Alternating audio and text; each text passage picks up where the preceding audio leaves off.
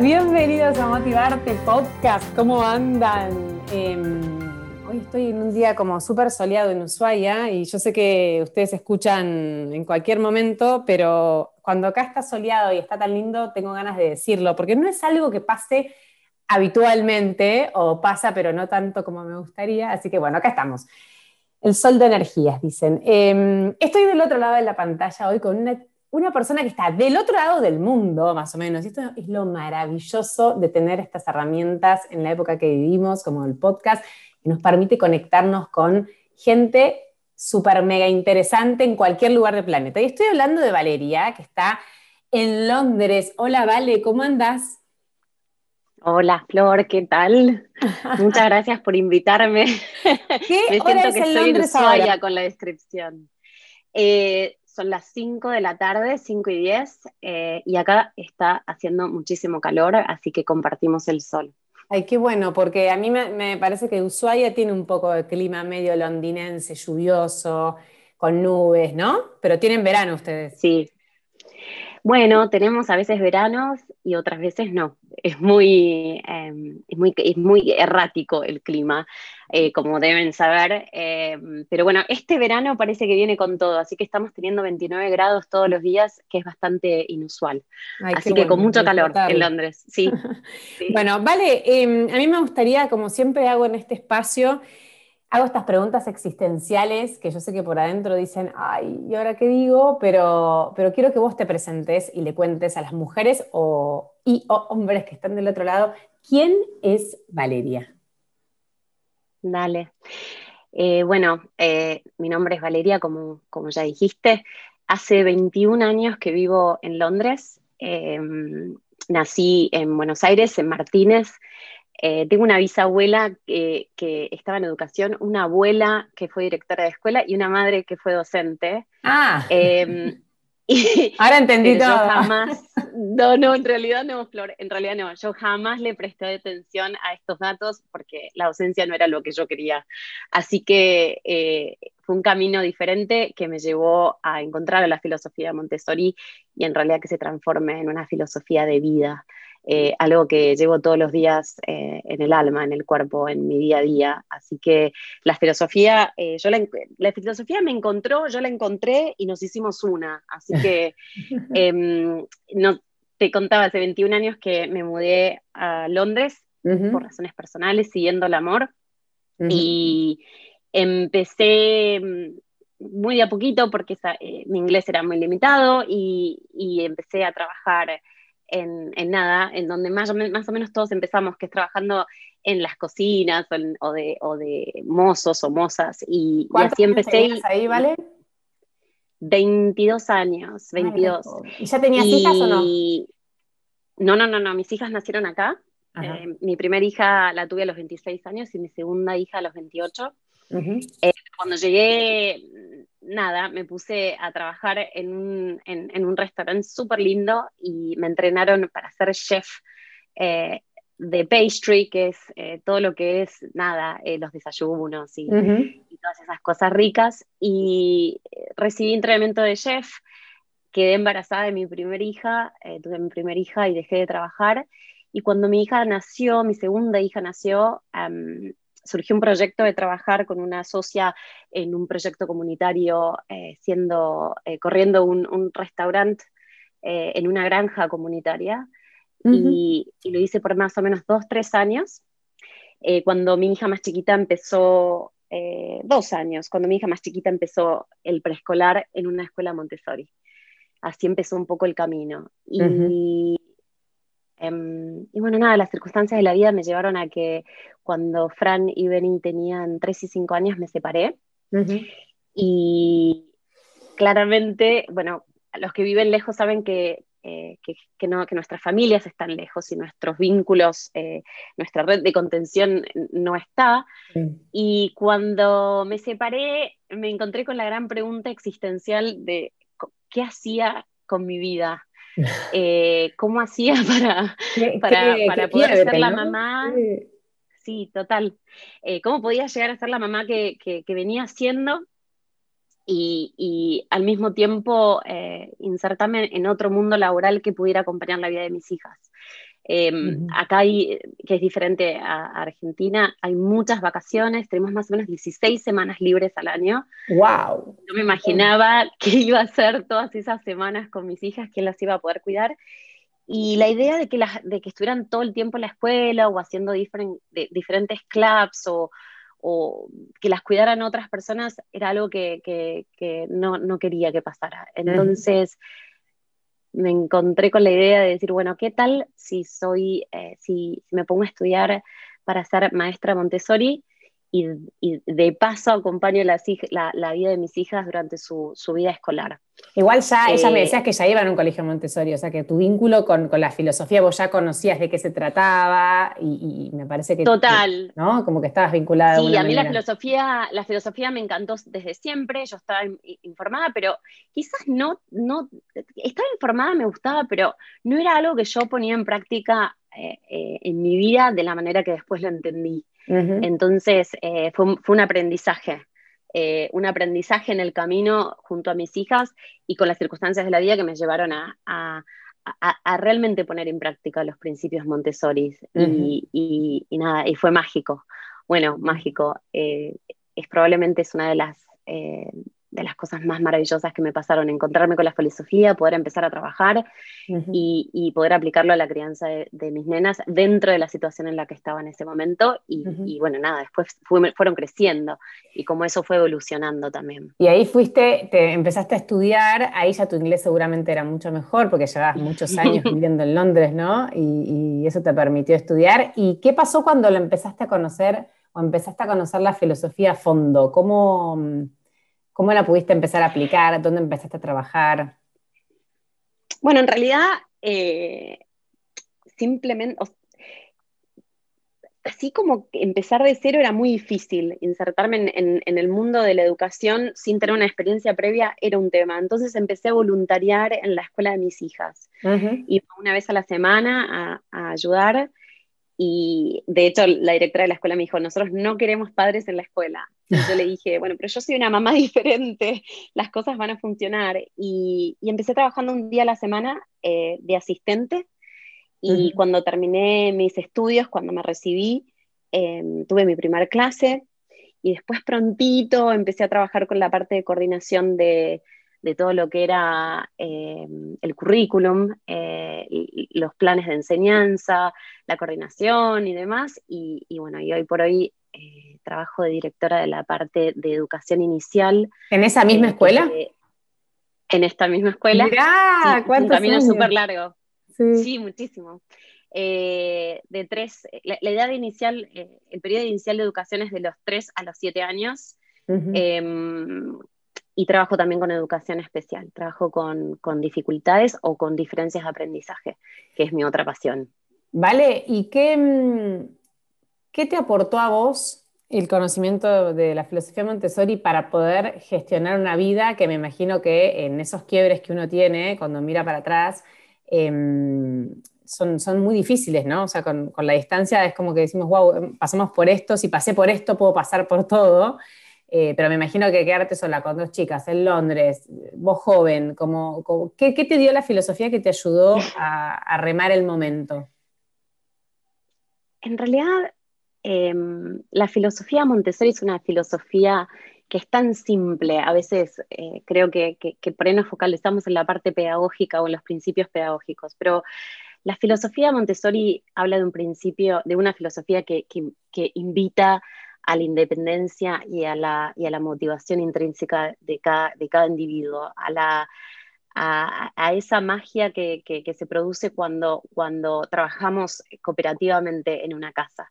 Y yo realmente lo que necesitaba cuando mis nenas eran muy chiquititas era que, que mi vida de alguna manera se pudiera ordenar con todas las demandas y que ellas pudieran eh, pudieran tener una vida en la que pudieran, pudiéramos ser todos parte del, día a día.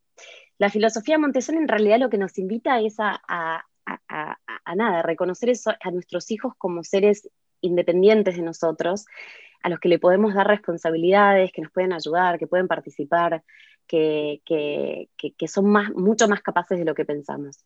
Y yo era una mamá que, probablemente por cómo fui criada, donde yo pensaba que hacer las cosas por ellas o ayudarlas eh, a llevar su, mochila cuando iban a la escuela, cargarlas, llevarlas a UPA a todos lados. Em, nada, a veces nos encontramos eh, dándoles de comer en la boca, em, ordenando por ellos, vistiéndolos a las apuradas. Em, yo me he dado cuenta que por la situación en la que yo estaba no podía hacerlo todo. Y lo que necesitaba era como empezar a promover esos espacios donde mis hijas pudieran ejecutar acciones diarias eh, pero que las hiciera realmente felices y crecer. Y una de las cosas que tiene la filosofía Montessori es que lo, que lo que nos enseña es que si nosotros dejamos que nuestros hijos se adueñen de su propio aprendizaje, que puedan hacerse responsables de esas pequeñas tareas como, como nada, como ayudarnos a poner la mesa, llevarla, eh, eh, recogerla, em, ponerse los zapatos o guardarlos donde van, eh, van generando hábitos que, los que los llena como personas, que en realidad ayudan a su desarrollo de su, de su autoestima, a su, su reconocimiento de sus capacidades. Em, ¿Y qué pasa con eso? En realidad, bueno, tengo una mezcla, ¿no es cierto? Yo lo iba trabajando en la escuela y al mismo tiempo lo iba implementando en mi casa. Y en realidad, yo, em, cuando hablamos el otro día, Flor te contaba que uno de los recuerdos que tengo que fue yendo a trabajar un día con mis hijas muy chiquititas, yo tenía que llegar muy rápido al trabajo y las miré y le dije, bueno chicas, estamos en un viaje, vamos a agarrar y nos vamos a subir a un barco y vamos a cruzarlo y en, este, en esta aventura tenemos que todos trabajar juntos. Y siempre tengo esa sensación de decir, les habré dicho algo muy fuerte, pero en parte em, fue una de las cosas, eh, fue, uno de esos momentos claves en donde mi vida realmente empezó a cambiar. ¿Y ellas cuántos años tenían ahí? Y eran muy chiquitas, era, tenían 3 y 5, 4 y 6. Eh, sí, fueron diferentes periodos. O sea, yo creo que, que, uno empieza a absorber la filosofía y no es que un día para el otro la pone en práctica. Pero a mí me sirvió principalmente para reconocer y para mirar a mis hijas y reconocerlas como individuos separados de mí misma. Y, me invitó a un, proceso de reflexión. Em, y desde el lado pedagógico, educativo, empecé a entender que si yo eh, hacía cosas por ellas o les em, me interfería en su accionar cotidiano, creyendo que las ayudaba, me estaba transformando en una especie de obstáculo. Y muchas veces los papás nos encontramos que nos quejamos mucho, no sé si te pasa, Flor, que muchas veces nos quejamos, eh, que te llaman mil veces, que en realidad eh, a veces hay muchas demandas, que por qué no lo pueden hacer solos. Y realmente ser papás a veces es detenerse un segundo y preguntarse de dónde viene eso, ¿no? Eh, ¿qué, dinámicas generamos en la vida cotidiana para que, para que pase eso? Em, y una de las cosas que también hablo como maestra mucho con los padres es que donde nosotros pensamos que en realidad estamos ayudando a nuestros hijos, en realidad los estamos deteniendo en su aprendizaje. Y, y, muchas veces pongo el ejemplo de si uno de nosotros quisiéramos aprender a hacer yoga, por ejemplo, a nosotros no nos gustaría mirar al profesor solamente sin que nosotros nos podamos mover, ¿no es cierto? Nosotros vamos a querer eh, hacer los movimientos para poder, totalmente.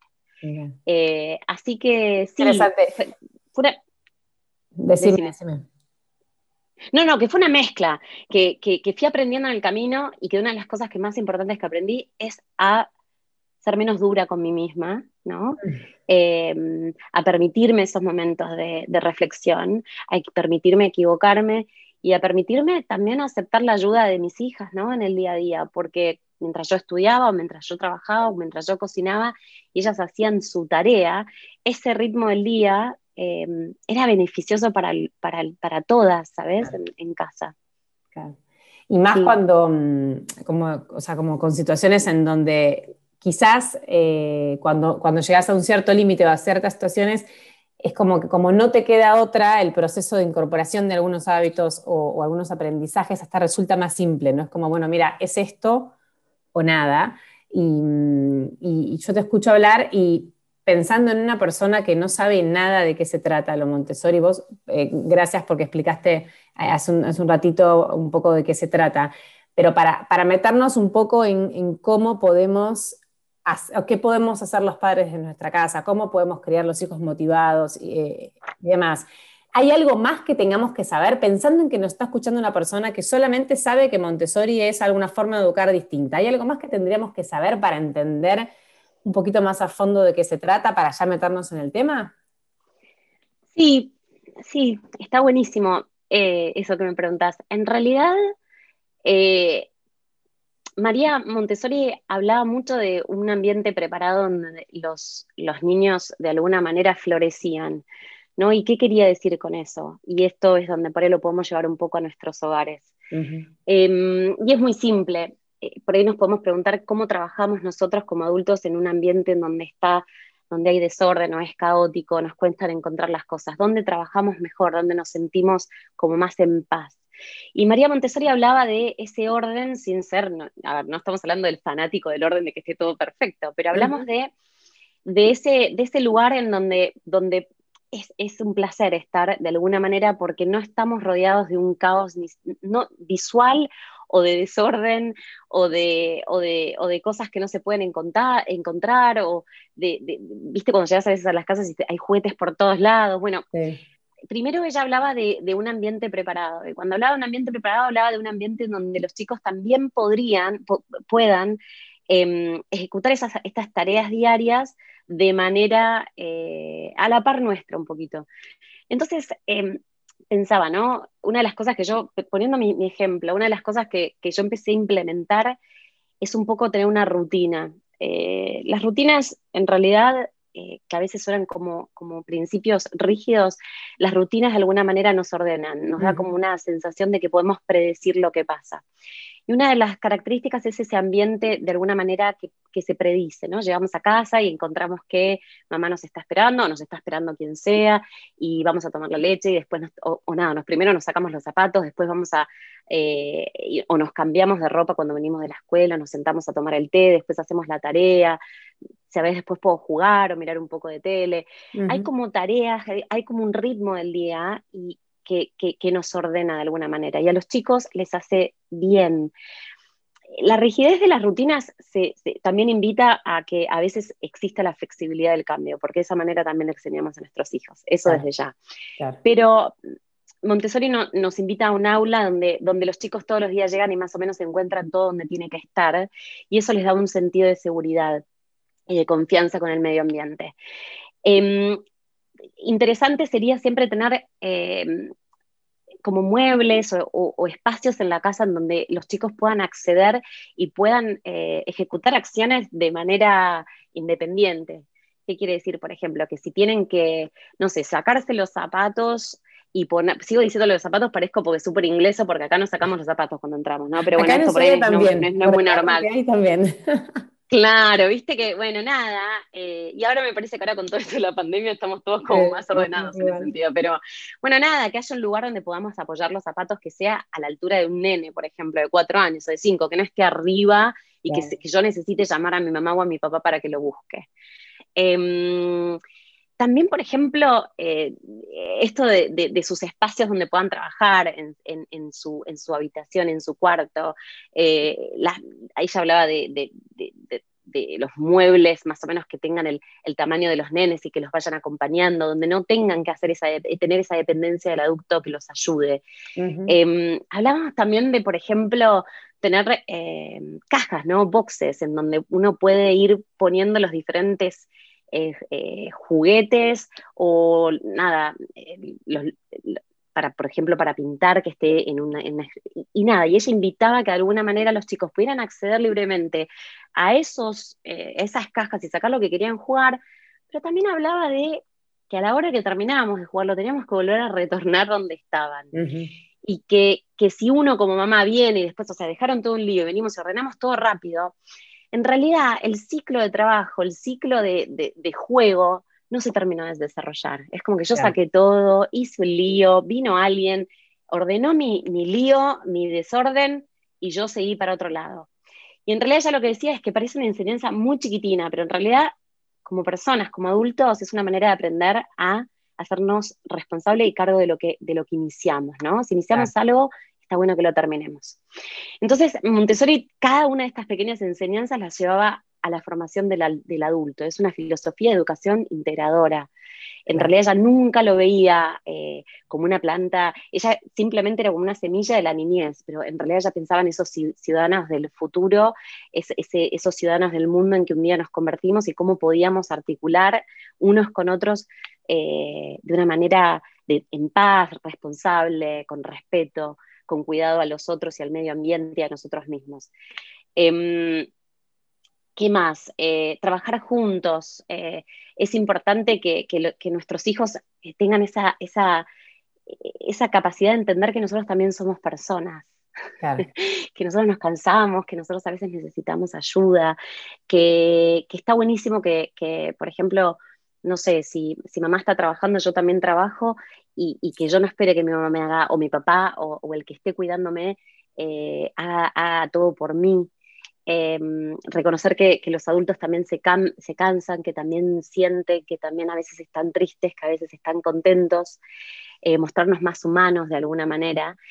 Y, muchas de las cosas es también crear ese ambiente, en, ambiente familiar en donde siempre hablamos de los pactos, ¿no? De los pactos eh, en, las, en, las, aulas. Y los pactos en las aulas son esos, esa, esa, ese, ese entre, entre tejido de de, normas, de reglas, de, cosas que tenemos en común que hacen a una convivencia más amena. Mm. ¿no? Eh, y, siempre, y, nosotros decimos en la, escuela que qué bueno si pudiéramos sentarnos como familia y hacer un acuerdo de esas reglas y que no sea una, imposición externa, donde no obedecemos a mamá o a papá o a, mis abuelos o a quien sea eh, por una cuestión de autoridad y el nene que escucha. ¿Y eh, de esa manera también los hacemos parte, ¿no? Sí, y qué importante lo que decís para que nosotros como padres, sobre todo creo que eh, nuestra generación o, mi generación para arriba, y creo que nosotros ojalá seamos como los últimos, pero venimos de una crianza que no tiene que ver con esto, venimos de una crianza en donde a veces los chicos comían en una mesa distinta con los padres, es sin los padres, en donde había como una, mm, una especie de relación jerárquica en, un punto, en donde, no sé, vos, vos había roles que no podías tener, cosas que no podías hacer. Em, que no, tienen que ver quizás con una evolución o con la época y con la evolución de nosotros como sociedad y como familia, pero que es muy importante que podamos hacer esos pequeños cambios todos los días, porque yo el otro día cuando te escuchaba vos, que me hacer el ejemplo de llevar la mochila, y si obvio, se la llevo yo la mochila, a mí nunca se me ocurrió que la lleve ella, ¿entendés? Entonces ahora, una pavada, pero desde que hablamos el otro día es como que yo presto mucho más atención a qué cosas puede hacer ella, sobre todo mi hija de seis años, ¿Qué cosas puede hacer ella que yo estoy haciendo y le estoy como robando la oportunidad de que ellas las, aprendan? Aunque hoy le parezcan eh, pesadas, aunque hoy no tenga ganas, eh, coincido con esto de que lo que hacemos hoy en realidad es una semilla para el futuro. Em, así que... Flor, eh, ¿sabes qué pasa? Yo te... Yo, ahora, te, cuento lo de, lo de condicionamiento educativo que tenemos y que realmente todavía no está terminado. La educación sigue siendo bastante en un punto de instruir desde el lugar de los maestros adelante, los chicos atrás, y bueno, es larguísimo y podríamos hablar horas, pero la pregunta sería si a vos, Flor, te gustaría que te lleven la mochila, que te lleven la cartera, no sé, ¿te gustaría? Digo, a veces lo que nosotros nos tendríamos que preguntar es, ¿me gustaría, me gustaría que alguien haga esto por mí? que, realmente eh, sea esa mano que, ejecuta. María Montessori también hablaba y hablamos de, la neurociencia y de las conexiones eh, que, hace nuestro, nuestro maravilloso cerebro eh, para, el aprendizaje. Todas esas pequeñas conexiones. Por ejemplo, María Montessori decía que comer independientemente desde que sos muy chiquito, tratar de agarrar lo posible. Estamos hablando siempre esto quiero hacer esta salvedad porque yo trabajo con muchos nenes y, muchos adultos que somos todos muy diferentes, aprendemos diferente y tenemos diferentes capacidades, hay que ser súper inclusivo. No todos podemos a los dos años agarrar una, una, eh, el tenedor y comer, ¿sí? Clarísimo. Digo, acomodamos, ¿no? Y, tenemos mucha conciencia de, las limitaciones o de las, o de, las diferencias. Y eso hay que también es como otra dimensión. Pero cuando uno ve que, lo, que los hijos pueden, Em, María Montessori, por ejemplo, decía, qué bueno que los mandamos a lavar los platos, que en realidad se pongan a limpiar los vidrios, que, se... Mm, a ver, María Montessori hablaba de cocinar con nuestros hijos, que, pongan las... La, em, no sé, que guarden la ropa y la doblen. Y ella con estos, esto le llamaba las actividades de, la vida cotidiana, ¿no? Las actividades de la vida cotidiana, ella decía que era, ese, ese es, una parte de aprendizaje en el aula, que solamente, Flor, son todas cositas en bandejas de Montessori, que es muy lindo verlo, donde tenés cucharas, bowls, em, eh, qué sé yo, espátulas, eh, me, sale todo, me sale todo en inglés cuando pienso en el aula, pero digo, eh, qué sé yo, eh, para, pulir los zapatos. Y ella decía que ella lo había puesto ahí y la mayoría de los chicos cuando entran Flor al aula se tiran en, ese, en esa parte de, la, clase. ¿Por qué? Porque en casa no los dejamos. A ver, ¿cómo te voy a pedir que te pongas a lavar los platos? Ni se me cruza por la cabeza. ¿Cómo te voy a pedir que te pongas a, limpiarme los vidrios de la casa? Eso es una barbaridad. Y que, digo, ¿por qué, pobrecito, chiquito que juegue todo el día? Los chicos mueren por tomar responsabilidades y ejecutar esas tareas que parecen de los grandes. Eh, al mismo tiempo están desarrollando, eh, están desarrollando su, capa, su motricidad fina. La motricidad fina es, el, es la mano, el ojo y, el cerebro ejecutando al mismo tiempo. Están ganando y, aprendiendo eh, skills, ¿cómo se dice? Ahora se me fue. Sí, herramientas herramientas básicas de su aprendizaje. Muchas veces nos preguntan, che, ¿por qué mi hijo no puede escribir? Le cuesta tanto escribir, agarrar. Bueno, pero la escritura empieza desde, desde que son muy chiquitos y empiezan a agarrar su primer, su primer em, tenedorcito para comer, su primera cuchara. Ahí empieza todo. Entonces, em, volviendo a lo que me decías, ¿cómo, cómo, cómo armaron la casa? en realidad es dándole oportunidades a los, a los chicos de que puedan ser parte de, lo que es eh, un, el día, un día en nuestra casa y empezar a hacerlos responsables de, sus cosas. Eh, cuando mis nenas eran muy chiquititas, eh, nosotros, yo, obviamente iba al colegio con ellas y volvía con ellas, ¿no? Mi trabajo era donde ellas estaban. Y bueno, nada, hacíamos el desayuno, salíamos corriendo y cuando volvíamos, ellas siempre tenían una rutina, que, que, era, se sacaban sus zapatos, yo les decía que vayan a la habitación, que se cambiaran de ropa, porque siempre me parecía importante terminar con ese día, ¿no? Bueno, cuando llegas a tu casa te sacas el uniforme y en realidad ya entraste en otro ambiente. Se, tenían que cambiar solas, a veces nos lleva mucho tiempo que los hijos eh, se cambien, se pongan la ropa, se cambien y las invita, nada, y veníamos, íbamos a tomar el té. Y después era la hora de hacer la tarea. Y la tarea también es otro tema, porque a veces nos cuesta mucho que la hagan, pero bueno, era un periodo de tiempo donde ellas tenían que hacerlas, que llegaran a donde llegaran. Eh, yo siempre fui muy respetuosa de poder tratar de entender cómo aprendían mis hijos. Eso también es otro tema larguísimo por ahí para charlar. No, Podríamos hacer muchos podcasts. hasta dónde te pones firme o no, porque yo empiezo diciendo, dale, Delphi, sentate. No, no quiero, bueno, dale, hacemos hasta, ¿viste? Y, llega un punto que ya querés decirle, dale, sentate. Total, y aparte que en realidad, y después terminamos generando el, efecto contrario, ¿no? Porque en realidad el aprender termina siendo un proceso tedioso en el que realmente yo me quiero ir corriendo. ¡Wow! ¿Viste? y bueno, nada, es, es como que tenés que hacer como un compromiso en ese momento, tenés que ir colaborando con tus hijos a ver cómo funciona. Pero, María Montessori, eso era otro tema que quería hablar, era la libertad con límites, ¿no?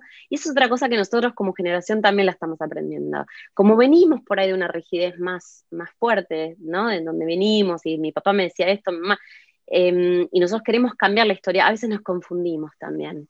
y, en esa libertad con límites eh, existe un individuo, que los individuos que son nuestros hijos, que tienen una voz, que tienen una identidad, que tienen una participación, pero que también necesitan de esos eh, límites sanos que los adultos desde nuestro lugar podemos poner, sin mm. imponerlos, a veces, muchas veces consensuándolos o a veces dándole opciones.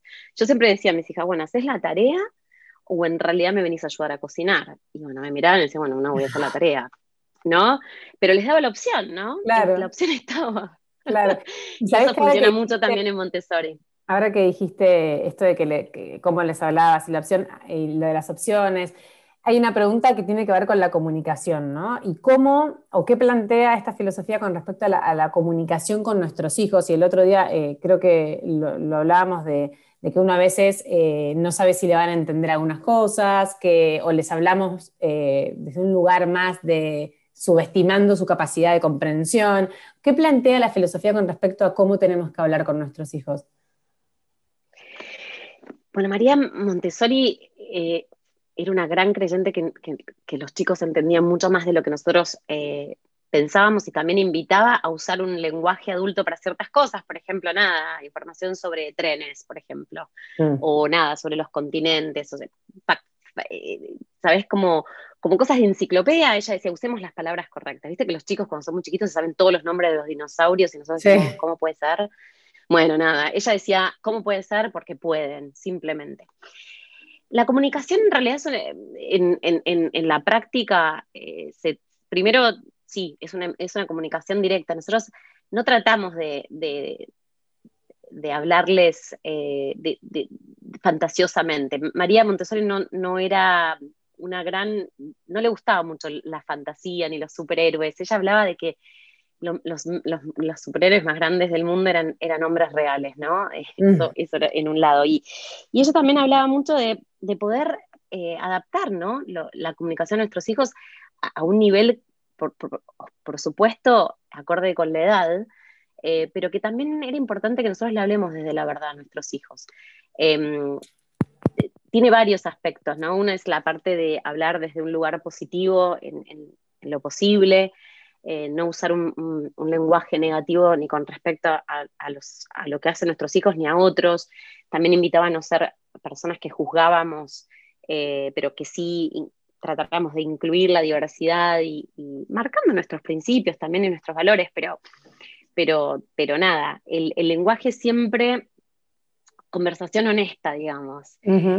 y, en eso incluyo qué importante que es que nuestros hijos nos reconozcan como personas que también sentimos y que vivimos y que, y que mucho aprenden de realmente esos papás que se muestran como son. Eh, y con esto no nos confundamos, no es que vamos a contarles todos nuestros problemas del trabajo, ¿no? Pero, pero eh, a veces está ese, ese concepto erróneo que los chicos tienen que ser como felices y estar en un mundo de fantasía. la burbuja, la vida rosa lo más posible. Sí, y en realidad es un, es un balance súper eh, interesante. A mí me pasó, ¿no? Mamá separada, mis hijas me preguntaban y yo decía, bueno, ¿hasta, cuándo, ¿hasta cuánto les digo a mis hijos, ¿no? Claro. ¿Cómo les hablo de esto? Pero qué importante que era que yo no les ocultara que su mamá estaba triste y que estaba pasando un momento difícil. Sí. Em, y, que, y que en realidad los momentos difíciles son, son parte de la vida. Eh, qué importante que es que yo a veces me equivoco y en realidad la equivocación es parte de mi, de mi aprendizaje. ¿No? Que no es algo que yo tengo que... que alguna vez me voy a equivocar y está bien, Y me equivoco. Qué importante decirle a los hijos, la verdad que esto no lo sé. Te digo la verdad, no, tengo, no sé cómo, cómo, pensémoslo juntos, ¿no? Qué, interesante, ¿Qué, pensás que sentirías vos con respecto a esto? Em, ella hablaba de, esa, de, esa, comunicación, esa comunicación honesta, esa comunicación que eh, incluía un, lenguaje eh, elevado, si querés, a veces, pero que también hablaba de una honestidad, de, mostrarnos cómo somos, adaptándolo a, la edad, ¿no es cierto? Porque no es lo mismo que un nene de cuatro años te pregunte algo, a que tu nena de 12 te pregunte algo, ¿sabes? O sea, vamos, vamos adaptándonos. Y es súper importante, no somos perfectos, Flor. Me encanta, me encanta eso. Me encanta eso de poder hacer foco en esto. No somos perfectos y los hijos tienen que entender que sus papás no son los superhéroes eh, que ellos creen o digamos, o, les pasan cosas igual y eso nos convierte más en humanos. Eh, pensándolo bien, hay dos aspectos eh, súper importantes. Uno, eh, desde la filosofía Montessori siempre hablaba ella del adulto con, cierta preparación interna, con cierta preparación del espíritu, del alma, de un poco de trabajo personal. Eh, eso por un lado. Y por otro lado, yo creo que el tema de, esto que sentimos a veces como papás tiene que ver con, con un sentimiento de culpa y desde ese punto de vista, la culpa em, está relacionada con, nuestros, con nuestros estándares, nuestra, nuestro gran afán por ser perfectos. Eh, y, en ese, eh, y, dentro de eso no estamos eh, como abrazando el mensaje de que a veces nos podemos equivocar, a veces no, no somos perfectos y que y, el otro aspecto o el otro lado que es la capacidad de reparación, ¿no? Eh, nosotros como papás seguimos siendo seres humanos que seguimos aprendiendo como nuestros hijos aprenden y quizás lo mejor que podemos hacernos a nosotros mismos e inclusive hacia nuestros hijos es eh, aceptar nuestras vulnerabilidades, aceptar nuestras imperfecciones, pero también mostrar que eh, existe la capacidad de reparación, la capacidad de agarrar ese, eso que no nos gustó y hacerlo, eh, transformarlo en algo positivo, en un proceso de aprendizaje. Em, yo, no creo en, yo no creo que sea positivo, y esto es algo quizás personal y abarca a cada persona y cada familia, en mostrar esa vida rosa constantemente o forzarnos a hacer eso que no somos enfrente de nuestros hijos, porque eso también tiene un mensaje. El mensaje a veces puede ser indirectamente que para, para ser buen papá uno tiene que eh, negarse eh, como ser humano, digo. Realidad, o no, claro. claro, y, y estas discusiones que podemos tener o estos momentos en los que dudamos o estos momentos en los que no tenemos la respuesta es muchísimo más importante transmitir que, siempre mostrarnos que estamos bajo control, porque esos chicos un día van a ser adultos, que se van a encontrar en situaciones en las que si aprendieron que está todo bajo control, eh, van a sufrir eh, dentro de, esa situación de no poderlo, de no poder hacerlo todo. Entonces, es, una enseñanza mucho más grande mostrar nuestras vulnerabilidades, nuestros errores y también mostrar que siempre se puede reparar. Eso me parece que es súper importante. Sí, y sabes que mientras te escuchaba pensaba que... Mm, también tiene que ver con que después nosotros les, les, mostramos a los chicos que la vida no tiene ciertas dificultades, que en realidad tiene. O sea que creo que por ahí el desafío que tenemos como padres es eh, como transitarlas con ellos de la mejor manera, desde la verdad y desde la realidad, porque es muy difícil para los padres fingir que no pasa nada y para los hijos el día de mañana darse cuenta que en realidad esa vida que ellos vivieron de perfección, donde, donde nunca había peleas, donde nunca había discusiones, donde nunca pasaba nada, eh, no es así. Y, y, tienen como un desafío ¿no? de grandes de empezar a entender cómo gestionan todo eso, con lo cual eh, yo coincido con vos. Y además, Flor, pensándolo en todos los papás y en todas las situaciones y en todas las casas, eh, hay lugares, hay casas en las que se va a discutir más, casas en las que se va a discutir menos, hay casas donde los adultos exponen a los chicos más a conversaciones de grandes, otras en las que realmente les hablan desde un lugar como muy aniñado, eh, unos en los que prefieren no ver la realidad, o sea, vamos a hablar de todas las familias. En realidad, el mensaje sería la verdad hacia uno en lo posible siempre y desde la verdad hacia uno y, el abrazarse donde uno más puede dentro de eso que no podemos eh, ir para afuera. Y, yo creo que con esa fórmula vamos a poder ser mejores papás y también poder darle a nuestros hijos la posibilidad de poder explorar dentro de sus propias vulnerabilidades, eh, que es em, súper importante. Vale, me interesa mucho también un tema que tiene que ver quizás con esto, que, tiene, que es la comunicación con nuestros hijos. O sea, ¿qué es lo que propone la filosofía Montessori con respecto a cómo podemos comunicarnos bien, eficientemente, con escucha activa? No sé, eh, ¿qué, es lo que propone en este sentido? varias cosas. Primero, María Montessori hablaba de un gran proceso de observación y de, también de los silencios. Justamente ayer me acordaba de algo muy, muy lindo, em, que es eh, María Montessori tenía un juego eh, dentro del día de la clase que se llamaba The Silence Game, el, juego del silencio. Entonces ella agarraba una, una bell, ¿cómo se dice bell en español? Una campanita, una campanilla muy, muy delicada, hacía un pequeño ruido e invitaba a los chicos a eh, hacer el juego del silencio, que a veces era por un minuto, dos minutos, y ella eh, cuando sonaba la campana hasta que la, volvía a sonar, era ese periodo de silencio. Uno, comunicación, muchas veces eh, hay que darle permiso a los silencios y al disfrute de, estar en el momento presente y conectarse con esa, con, esa voz interna. Un montón. Y mira qué, qué grosa que era que ella había generado ese momento de mindfulness eh, en su pedagogía hace tantos, tantos años atrás e invitaba a estar contentos con el silencio. Es una cosa.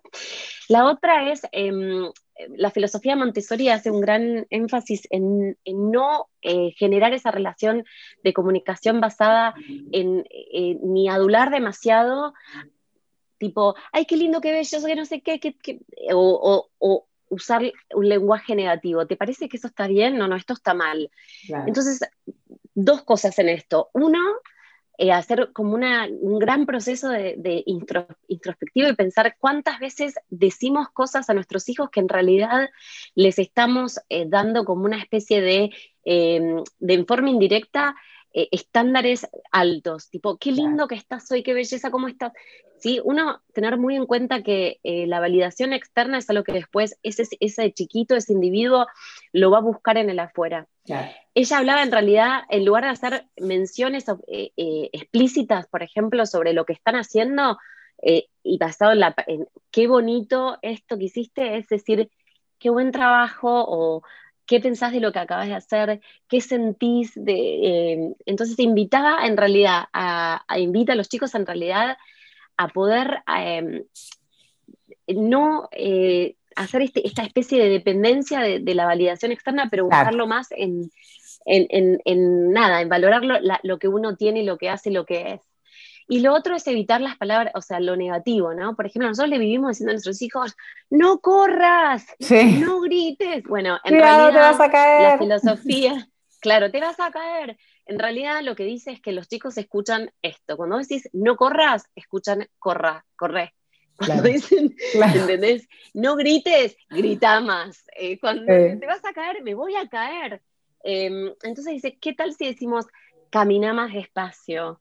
Eh, fíjate qué hay ahí abajo cuando saltes. No sé, em, es un poco cambiar lo que se llama eh, el mensaje positivo, el lenguaje positivo, traducirle el no puedo en el sí puedo, eh, el, no en un quizás, ¿sabes? Como, como usar un lenguaje como más dulce, más abarcativo, más permisivo y menos basado en un lenguaje negativo. Esto se habla muchísimo esto está mal. No, en realidad la pregunta sería, em, ¿cómo lo ves esto?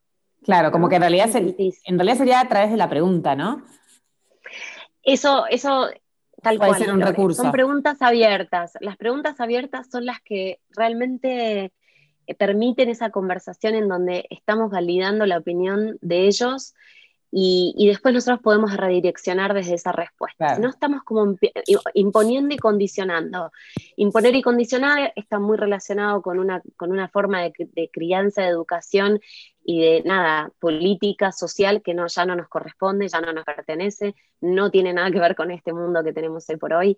Mm. Y coartar, condicionar, y, a poner cosas en boxes no, no es algo que, nada, que queremos hacer, ¿no? Ok, no, tal cual. Y sabes que lo que vos decís de la, de la negatividad, yo lo había leído y, trato de hacer ese ejercicio, lo que pasa es que lo tenemos tan incorporado y de golpe registro en el día la cantidad de veces que digo, no, bájate, no, no, no, no, y digo, ay, para, pues esto un no, y aparte, por ahí con chicos chiquititos que todo es un peligro, no, cuidado, no, correte, no, bájate, es como, ay, pero ¿De qué manera claro. puedo dar las directivas o, no sé, decir lo mismo? ¿Sabes por qué? dos, dos, cosas en eso. Una, a veces por ahí tener ese control de, de, de, de, lo que ella hablaba del ambiente preparado, digo, quizás donde podamos en nuestra casa tener una casa que no tenga como peligros enormes, estaría buenísimo. Eh, que tengan como esa cosa de nada, de, flow adentro de una casa donde los chicos, después cuando salen, los peligros existen, lo importante es la evaluación, digo que les enseñemos a evaluarlos, pero no les enseñemos el miedo. Em, o no hagamos, no obstaculicemos esa experiencia eh, por, nuestros propias, con nuestras propias proyecciones. Igual es un trabajo enorme y él no nos va a salir. y también al mismo tiempo, retomando esto, los límites dentro de la libertad son necesarios. O sea, yo te puedo dar mucha libertad para que salgas a correr y hagas lo que quieras, que nos pasa con otros padres. No sé si a vos te pasa, Flor, que por ahí, ir, cuando uno se junta con otros padres, tenemos padres que son muy obvio, ves que y, eso es, ¿viste? Sí, re. bueno, a ver, es rebalance y va mucho en, quiénes somos, nuestras familias, de, de dónde venimos, nuestra educación, un montón de cosas, pero digo, por ahí es mirar qué nos gustaría a nosotros ¿Qué, nos gusta a nosotros en nuestra vida? ¿Qué gozamos? ¿De qué libertades gozamos? ¿De qué oportunidades de sí tomar riesgos gozamos? Y tratar de, nada, transferirlo un poco a la, crianza de nuestros hijos sin ponernos en esos disfraces o en esos lugares en los que terminamos de alguna manera repitiendo claro, eh, cánones, cosas que no nos, patrones que no, y además que inclusive em, nos transformamos, yo siempre digo, qué maravilloso la educación Montessori que ella decía, en la clase los chicos trabajan como si yo no existiera. ¿no? Ese ser invisible. Eh, nosotros como docentes, el, de Montessori Teacher, la, maestra Montessori, es por momentos un ser invisible, una mano invisible que facilita eh, esa conexión de, ese chico con el medio ambiente eh, de una manera positiva, donde haya aprendizaje, donde haya experiencia y donde se haga ejecución y de, tu propia personalidad también, ¿no? de la personalidad de esos chicos. Como el concepto este fuerte de que nosotros que tenemos que criar hijos independientes que puedan por sus propios, valerse por sus propios medios, por supuesto, en, eh, digo, no le vamos a pedir a un chico de seis años que maneje, pero, no, pero sí, em, lo, hablábamos también el otro día con respecto a que puedan elegir su ropa, a que puedan peinarse solos, y nosotros como padres nos sale como la exigencia de, no, pará, voy a un cumpleaños y se lo voy a llevar así, que eligió la ropa y está disfrazado. Bueno, no importa, yo hago ese ejercicio este, sí, porque me parece que eso forma parte ¿no? de, la, de la cadena de toma de decisiones que lo pueden convertir en algo mejor. Total. Y después, bueno, se van descubriendo y uno los va como ayudando y guiando y, claramente sí hay momentos en los que tenemos que, poner, ¿sabes?, límites o, marcar eh, pautas y, y, eso también está muy bien. Yo creo que lo dije em, al principio un poco, tampoco es em, tener miedo a eh, a decirle que no a los hijos tampoco, ¿eh? es, es, es, una, es, un, es un gran balance, es un, es un casi armonioso. Y también es importante decir, no es posible todo el tiempo, ¿sí? No somos eh, perfectos y no, esto puede pasar muy bien en un aula donde es el trabajo de un docente Montessori, digo, llevar esta armonía, pero bueno, como padres nos atraviesan millones de situaciones y no es tan lineal. Y vale, habíamos em, hablado, creo que ya lo dijiste un poco, quizás podemos como, para hacer esta última pregunta, eh, cerrar la idea, pero eh, este podcast trata de motivar y la motivación es como un concepto clave para transmitir. entonces, repito, creo que ya dijiste algo de la motivación intrínseca, pero ¿cómo o qué podemos hacer desde esta filosofía para criar hijos motivados? Mira, eh, así como haciendo un, listado, ¿no? Como rápido, digo, como un, pequeño, sumariando, summary. Em, resumiendo. para, resumiendo, gracias, Flor. Em, nada, esto que dijiste eh, recién, que es el, respeto y la confianza eh, como principal y, y, la promoción de la independencia son los tres, como unos tres pilares súper importantes preparar en lo posible o tener un ambiente, un medio ambiente donde nuestra casa, la manera eh, como más linda para que nuestros hijos puedan acceder a sus juguetes, a su ropa, a, su, a, la, a, la, ejecución de esa propia independencia lo más posible, donde puedan peinarse, donde se puedan lavar los dientes solos, donde puedan comer solos cuando sea posible, siempre obviamente teniendo en cuenta esto para tener en cuenta todas las necesidades de todos los chicos, que algunos chicos pueden hacer ciertas cosas y otros no, y está todo bien también, porque también hay que eh, hacer esa distinción, ¿no? Eh, sí, son todos distintos. También a las capacidades de que somos todos distintos y podemos tener algunas cosas que, físicamente no podemos hacer y eso también hay que contemplarlo, ¿no? Eh, la promoción de, nada, organizar el tiempo que le damos, eh, tener un, medio ambiente seguro. Hola. Hola, te perdí. Ahí está, tener un, medio ambiente seguro, me quedé ahí, está, ahí está. ¿Lo escuchás el ruido? No. ¿Vos escuchás un ruido? Ahora tengo como un. Sí, tengo un. Para, te voy a tener que volver a llamar porque no sé, es rarísimo. Mira, no, no escucho nada yo. Espera que yo te. Ahí está. Ya está, ya está, ya lo arreglé. Me empezó a hacer la computadora un... No sabía qué era, perdóname. ¿Lo podemos ah, retomar? No, no, no, em, podés retomar desde mm, crear ambiente, creo que pues dijiste algo de los ambientes seguros. Sí, sí, sí, sí, eso me acuerdo. Bárbaro. Em, un ambiente seguro, un lugar donde los chicos se puedan mover con, de manera eh, libre, pero también eh, donde no sea peligroso, digamos. Em, es importante seguirlos, escucharlos, em, donde sea posible que puedan eh, ejecutar esas acciones, como dije antes, hacerlos parte de nuestra vida cotidiana, ayudarnos cuando cargamos las bolsas para el supermercado, ayudarnos a, levantar la mesa, eh, darle pequeñas tareas que les hagan sentir, un, que tengan desde temprana un sentido de responsabilidad, pero también esa, eso que los chicos aman tanto, que es ser parte de la dinámica familiar y que se los tenga en cuenta. Em, hay una frase muy linda de Montessori que decía, help me to help myself, que es, ayúdame a que me ayude yo mismo, no lo hagas por mí, déjame hacerlo, observarlos, em, buscar eh, oportunidades donde se pueda aprender de experiencias concretas, el contacto con la naturaleza, eh, ir despacito cuando podamos, darles tiempo, parar un poco el tiempo y dedicarles em, a hacer una escucha eh, atenta, digo, esto que a veces están nuestros hijos y nosotros estamos con el teléfono en la mano, que nos, pasa tanto, ¿no? Es un momento de detenerse y hacer un contacto con la mirada del otro, de esos hijos que nos están mirando todo el tiempo. Em, nada, promover eso que dijimos antes, si cometemos errores está todo bien, podemos repararlo, es parte del proceso. Em, nada, la curiosidad, eh, las preguntas. Ay, está buenísimo, despertar la curiosidad. Sí, la curiosidad, tratar de pensar la realidad desde otro lugar, eh, tener una mirada crítica.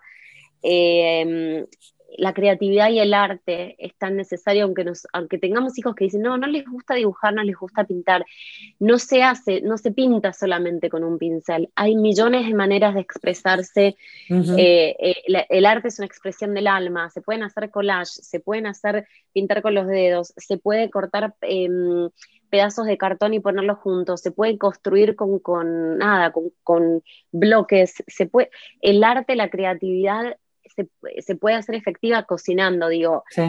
Los espacios creativos son súper necesarios porque además promueven mucha tranquilidad interna, eh, mucha paz interna. Em, yo creo que donde ah, tenemos un montón ahí igual por todo lo que dijiste. Sí, y darle seguridad emocional, ¿no?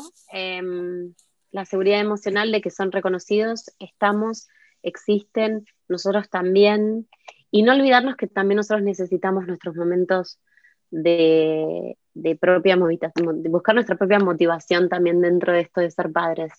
Y cuando a veces nos falta, eh, también está bien. Que pasa, no pasa nada. Pasa seguido igual.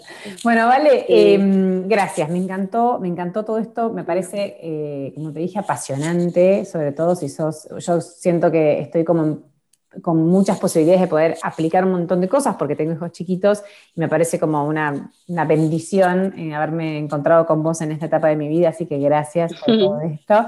Y, no, gracias a vos, Y bueno, y ahora te voy a hacer las últimas cuatro preguntas que se las hago a todas las personas que pasan por este podcast, a todas las motivadas y heroínas que pasan por acá.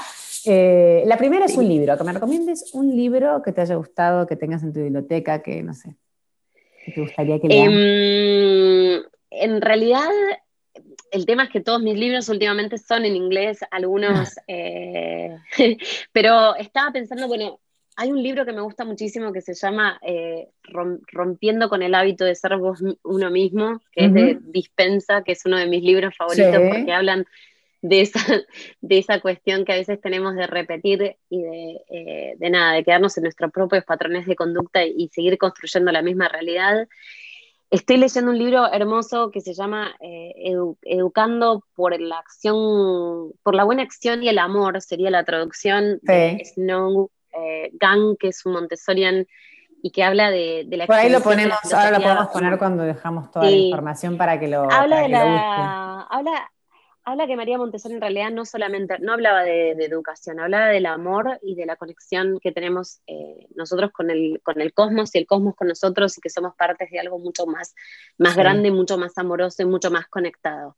Así que esos dos libros. Qué bueno. Sí. Em, después una frase que te guste, que, no sé, que digas habitualmente, que te represente.